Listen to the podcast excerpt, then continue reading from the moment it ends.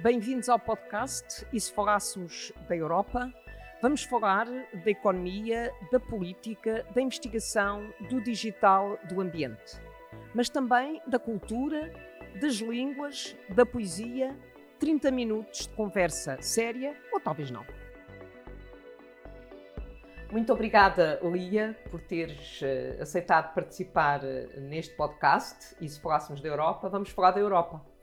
Mas hoje vamos falar da Europa da música. Uh, Lia, Lia Melo, és membro da Orquestra de Jovens da União Europeia. Conta-nos lá como é que é, como é que foi essa história, como é que chegaste lá, como é que te sentiste. Fala-nos um bocadinho desse percurso uh, sobre a Orquestra de Jovens da União Europeia. Antes de mais, agradecer o convite da Senhora Deputada, é um prazer estar aqui hoje. Um, o meu processo na União Europeia começou quando eu tinha 16 anos, que é a idade mínima para concorrer, e decidi fazer provas como um desafio pessoal, mas sinceramente não pensei que fosse conseguir entrar na orquestra. E no, nesse primeiro ano recebi o anúncio de que fiquei como membro reserva, que foi a melhor notícia que me poderiam ter dado, e para mim foi um sonho concretizado. Entretanto, chamaram-me para a tour de verão e foi o começar no concretizar de um sonho, mas eu não conseguia sequer imaginar a dimensão que isso iria ter na minha vida. Foi numa fase em que eu estava à procura do, do caminho para a licenciatura, estava a pensar nas minhas opções de ficar em Portugal, estudar no estrangeiro, e foi extremamente enriquecedor conhecer pessoas que já estavam numa fase mais adiantada, pessoas que já tinham passado por todo esse processo e que me inspiraram tanto, pessoas que eu realmente admiro ainda hoje e que me ajudaram tanto nesse processo de escolha, que me orientaram, pessoas que estavam a estudar por toda a União Europeia e países fora da União Europeia também e que me foram falando das suas experiências e esse contacto também com outras culturas. Foi a primeira vez que hum, eu passei tanto tempo fora de casa, num contexto com, com alunos e membros de todos os países da União Europeia. Uh, ouvir falar tantas línguas, esse intercâmbio cultural para mim nessa idade foi extremamente enriquecedor. E tenho que admitir que moldou muito a pessoa que eu sou hoje em dia e, acima de tudo, as minhas perspectivas do futuro, porque pensei, Portugal é um país lindíssimo, mas há muita coisa para descobrir na União Europeia e por que não tirar partido desse estatuto de ser cidadã europeia e perceber realmente aquilo que a União Europeia tem para nos oferecer. E foi assim que começou a minha viagem. E o que é a Orquestra eh, de Jovens da União Europeia? Para mim é uma família e todos os músicos que por lá passam referem-se à orquestra como uma família, sem dúvida. A Orquestra de Jovens da União Europeia foi uma orquestra criada com o intuito de um, proporcionar aos jovens músicos um ensino de qualidade e de excelência, com alguns dos melhores maestros, solistas e professores a nível mundial e de renome, para além de atuar em alguns dos palcos mais emblemáticos a nível europeu e internacional, mas acima de tudo, o valor simbólico desta orquestra é aquilo que a distingue realmente de qualquer outra orquestra, quer de jovens, quer orquestras a nível profissional. E foi criada com o intuito de, um, de dar valor a todos esses valores ideais da União Europeia, aos direitos e deveres, e educar os jovens no sentido de se sentirem europeus, de sentirem esse orgulho dessa identidade europeia e educar no sentido da tolerância, da cooperação, da criatividade, da paz, da solidariedade. E sem dúvida são estes os valores que a orquestra me transmitiu a mim e a todos aqueles que por lá passaram até agora. Eu vi uhum. que eh, vocês, a Orquestra de Jovens da União Europeia, eh, já atuou nos mais diversos palcos, no Proms, Uh, no Albert Hall, no Carnegie Hall, em Viena, em Amsterdão, em Abu Dhabi, de Moscovo, uh, ao, ao, Sudão, Seul, São Paulo, Bombaim. Portanto, é uma orquestra que tem corrido mundo, como dizias, que tem atuado em palcos da União Europeia e fora da União uh, Europeia. Portanto, tens uma orquestra que, para além da diversidade dos instrumentos, e que isso é tradicional e normal numa orquestra, tem uma grande diversidade de pessoas. Uh, como tu dizes, aprende-se muito, porque lida-se com culturas diferentes, com gente que pensa de forma uh, diferente, que age de forma diferente. Eh, mas também tem dificuldades. Eu estou a dizer-te isto porque eu fui funcionária da Comissão Europeia, a certa altura chego à Comissão Europeia, a Bruxelas, e tinha que trabalhar com gente, além de trabalhar numa língua estrangeira, tinha que trabalhar com gente que tinha outra forma de trabalhar, diferente da minha, e uh, tenho que dizer que tive que fazer um esforço para me adaptar. Evidentemente, também para mim, como para ti, é deslumbrante poder trabalhar nessa diversidade, mas isso exige, exige de nós. Exige uh, um grande esforço de compreensão dos outros, uh, de perceber como é que se lida com um conjunto de, de desafios. Portanto, a minha questão agora era essa, ou seja, como é que tu lidas, como é que tu lidaste com essa diversidade no início? Quais são os desafios que ainda hoje tens uh, a viver numa comunidade com essas características? É uma ótima pergunta. Um, eu sinto que, tal como referi a União Europeia, a Orquestra dos Jovens da União Europeia é uma família.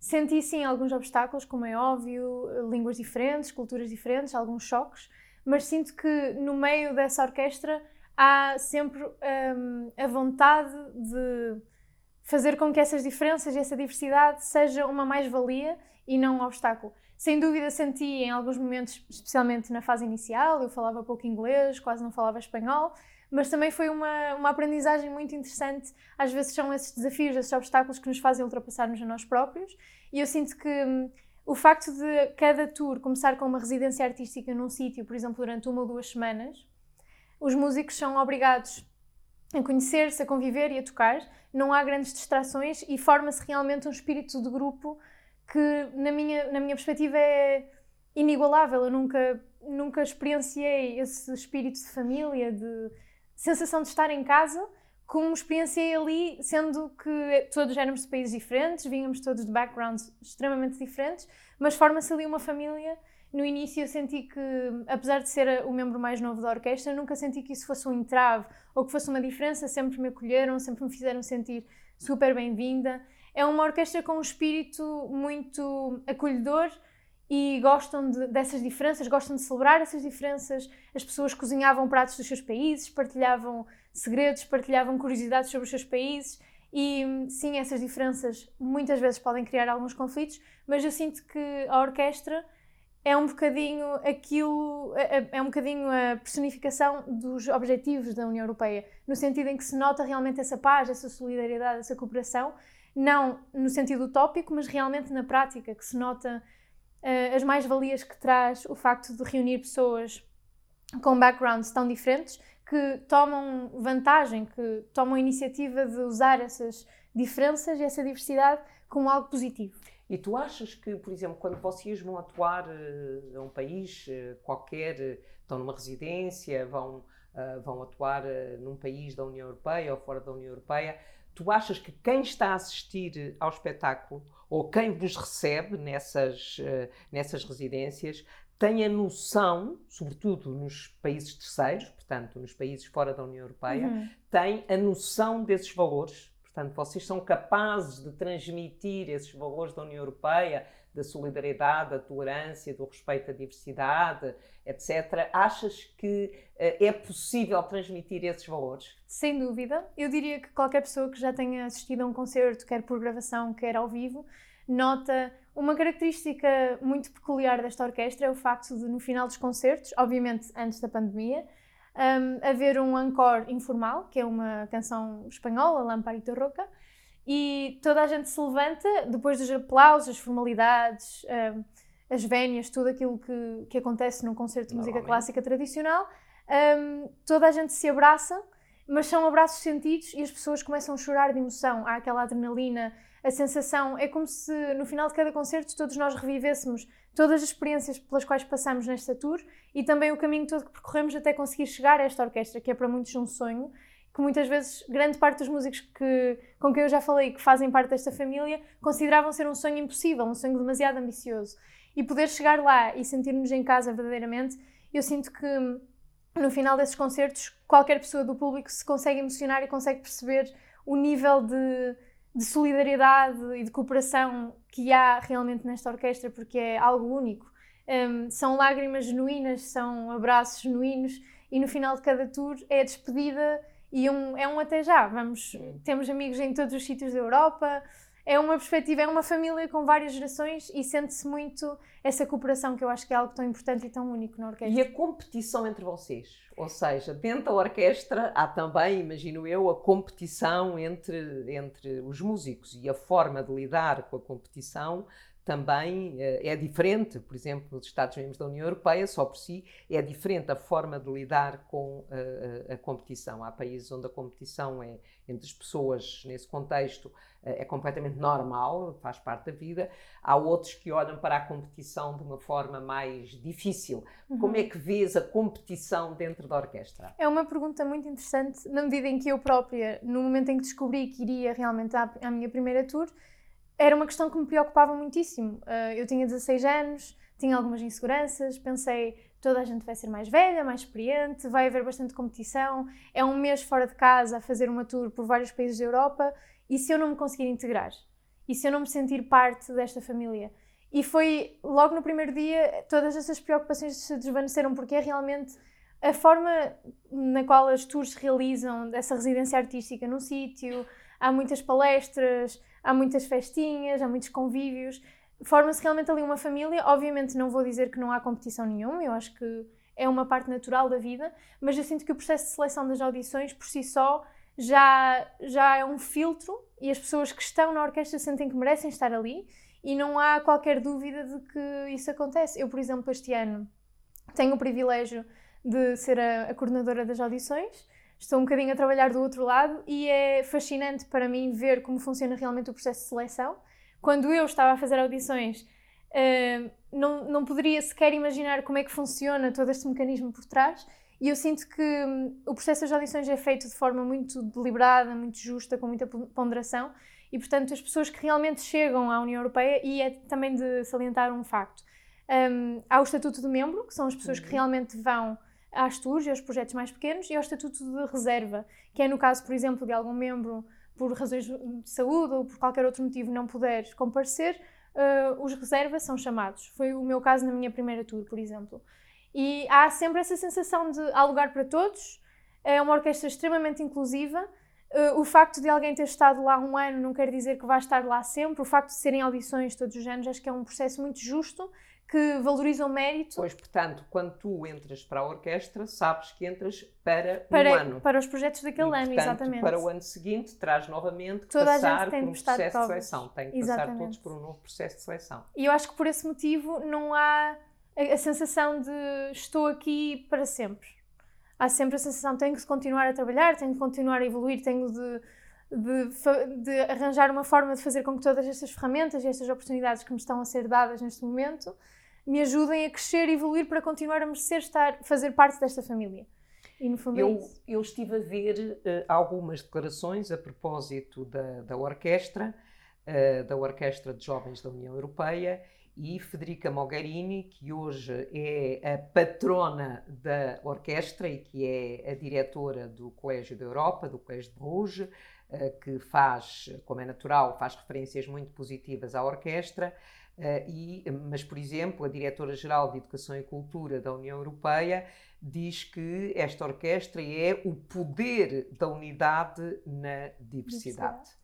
Uh, e uh, Martin Schulz, que foi presidente do Parlamento Europeu, uh, dizia exatamente que os membros desta orquestra eram os principais embaixadores culturais da União Europeia. Estás de acordo com estas afirmações? Sem dúvida. Eu própria sinto que desde que fui membro desta, desta família, um, apercebi-me do real valor daquilo que significa ser cidadã europeia, de todos os deveres de, de todos os direitos, dos valores e dos ideais.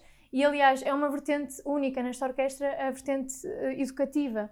Não, não se trata apenas de ensaios e concertos, trata-se também, por exemplo, uh, é uma orquestra muito dinâmica, tem desenvolvido iniciativas como, por exemplo, lectures e seminários acerca de, da sustentabilidade, empregabilidade, marketing, todos, basicamente todas as metas previstas pela União Europeia a orquestra tenta sempre acompanhar de alguma forma com programas e iniciativas inovadores e há muito esse sentimento de somos parte da União Europeia. Esta orquestra tem um significado, é um símbolo, não é uma simples orquestra. E perceber o poder da música na sociedade, o poder da música para nós, o poder da música para a audiência, o poder da música como cultura.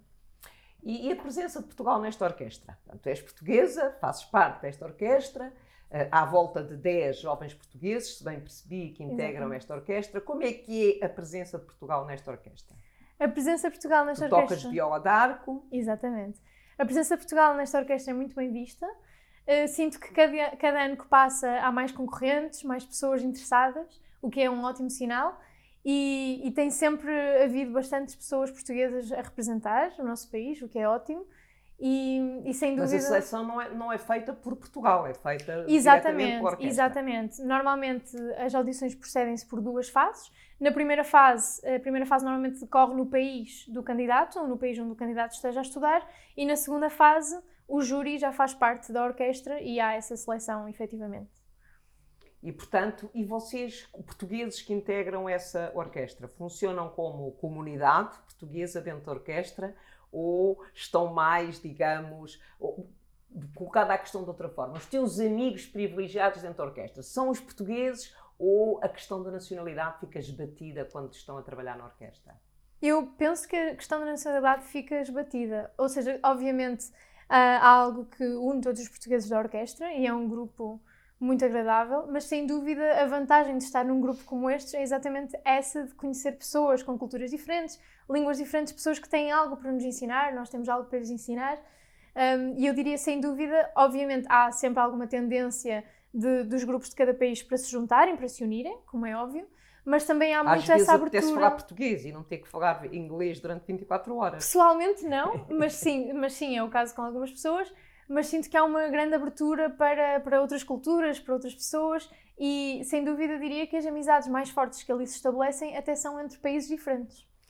E, e tu achas que. Uh, como é que Portugal pode beneficiar da vossa presença nessa orquestra? Portugal uh, pode beneficiar na medida em que há que valorizar uh, os bons exemplos em Portugal, em todas as áreas. Eu sinto que a área da cultura e da arte muitas vezes é deixada de lado, infelizmente. E, e, sem dúvida são jovens que podem fazer a diferença e que já estão a fazer a diferença neste momento, não só no panorama musical em Portugal como lá fora.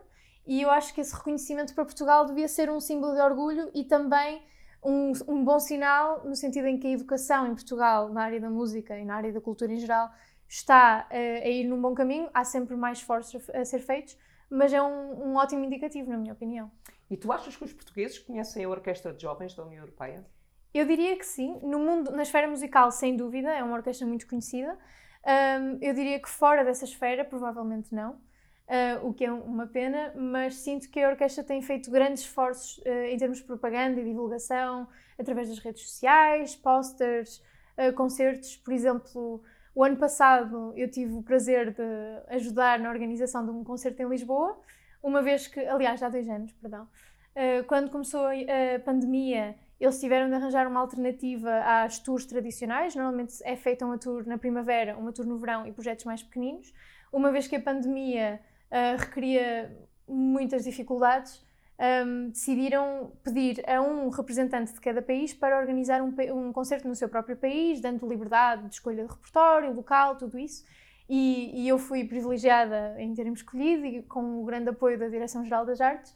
E sinto que esse evento teve, teve bastante adesão fiquei muito contente e sinto que deveriam ser feitas mais iniciativas deste género relacionadas com a orquestra aqui em Portugal, porque sinto que houve não só muitos jovens que ainda não tinham estado na orquestra e eu senti que tinham bastante interesse em concorrer, como também pessoas do público em geral. E eu acho que isso é uma característica também muito importante desta orquestra e um, um, um dos objetivos com o, o, qual foi criada, que é trazer a música a públicos que normalmente não iriam assistir Sim, a concertos, tornar a música mais acessível e mais inclusiva. Espero que este podcast permita também dar a conhecer uh, a Orquestra de Jovens da União Europeia. Muito obrigada por Muito ter obrigada. estado aqui connosco e por teres partilhado uma experiência pessoal da tua participação na Orquestra de Jovens da União Europeia. Muito obrigada. Muito obrigada.